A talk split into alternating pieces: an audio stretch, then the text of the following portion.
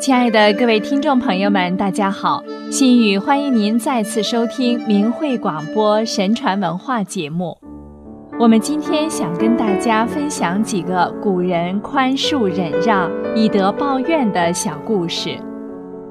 东汉时期，有个叫陈实的人，是个饱学之士，品行端正，道德高洁，远乡近邻都非常敬重他。陈实不仅自己自觉自律，对儿孙们要求也相当严格，常常抓住各种机会教育他们，且很注意方法，所以总能收到比较好的效果。有一年洪水泛滥，淹没了大片村庄和良田，成千上万的人无家可归，到处逃荒。为此，盗贼四处横行，天下很不太平。一天夜里。有个小偷溜进了陈实家，他刚要偷东西，忽听几声咳嗽，不好，有人来了！慌乱间，小偷一时找不到妥当的藏身之处，就顺着屋内的柱子爬到大梁上，俯下身子，大气也不敢喘。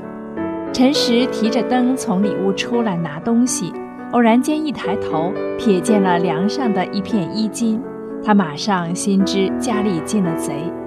但他一点也不惊慌，也不急着抓小偷，而是从容不迫地把晚辈们全都叫起来，召集到外屋，然后十分严肃地说道：“孩子们啊，品德高尚是我们为人的根本，在任何情况下，我们都应该对自己高标准、严要求，不能够因任何借口放纵自己，走上邪路。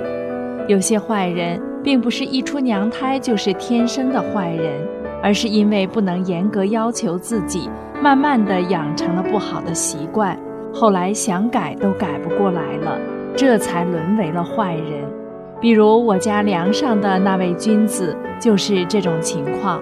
我们可不能因为一时的贫困而丢掉志气，自甘堕落啊！听了陈实的一番教诲。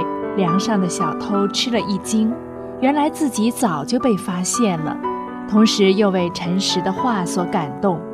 他不但没抓自己，反而耐心教育自己。小偷羞愧难当，就翻身跳下梁来，向陈实磕头请罪，说：“您说的太好了，我错了，以后再也不干这种勾当，求您宽恕我吧。”陈实和蔼地回答道。看你的样子，并不像个坏人，也是被贫穷所逼的吧？以后要好好反省一下，要改还来得及。说完，他又吩咐家人取来几匹白绢送给小偷。小偷感激涕零，千恩万谢地走了。从这以后，这一带就几乎再也没有偷盗之类的事情发生了，可见善化的力量。还有一个叫陈潇的人，是西汉时期浙江绍兴人，他为人忠厚忍让。陈潇小时候有一次在城外的水边捕鱼，有人去偷他的鱼，结果被陈潇发现了。偷鱼的人急忙向草丛中躲避，陈潇追上他，要把自己的鱼送给他，那人非常惭愧，不肯接受。从此以后再也不偷鱼了。陈潇与季伯是邻居。有一天晚上，季伯偷偷把两家之间的篱笆拔起来，向陈潇家的地里挪了一些，以增加自己的土地。陈潇发现后，等季伯走了，偷偷把篱笆拔起，向自家的地里又移了一丈，使季伯家的地更大了。季伯知道后很惭愧，除了把侵占的地全部归还给了陈潇家，又将篱笆向自己这边挪了一丈二尺。看来宽厚忍让是化解利益冲突的最好方法。朱冲是晋朝南安人，自小品行卓绝，非常好学，喜好清静，注重节制自身欲望，家中贫困。以耕地种田为业，有一次邻居家的牛不见了，认为朱冲的牛就是他家丢的那头，便把朱冲的牛牵回了家。后来邻居在树林中找到了自己的牛，感到非常惭愧，于是要把牛还给朱冲，结果朱冲却推辞不接受。还有一户人家总是故意让牛去吃朱冲家的庄稼，朱冲每次都带上自己割的草，把牛牵着送回去，没有丝毫的怨恨和生气。牛主人非常惭愧，从此以后再也没有重复以前不好的行为。这就是宽恕和以德报怨的力量吧。朱冲淡泊名利，以农耕为乐。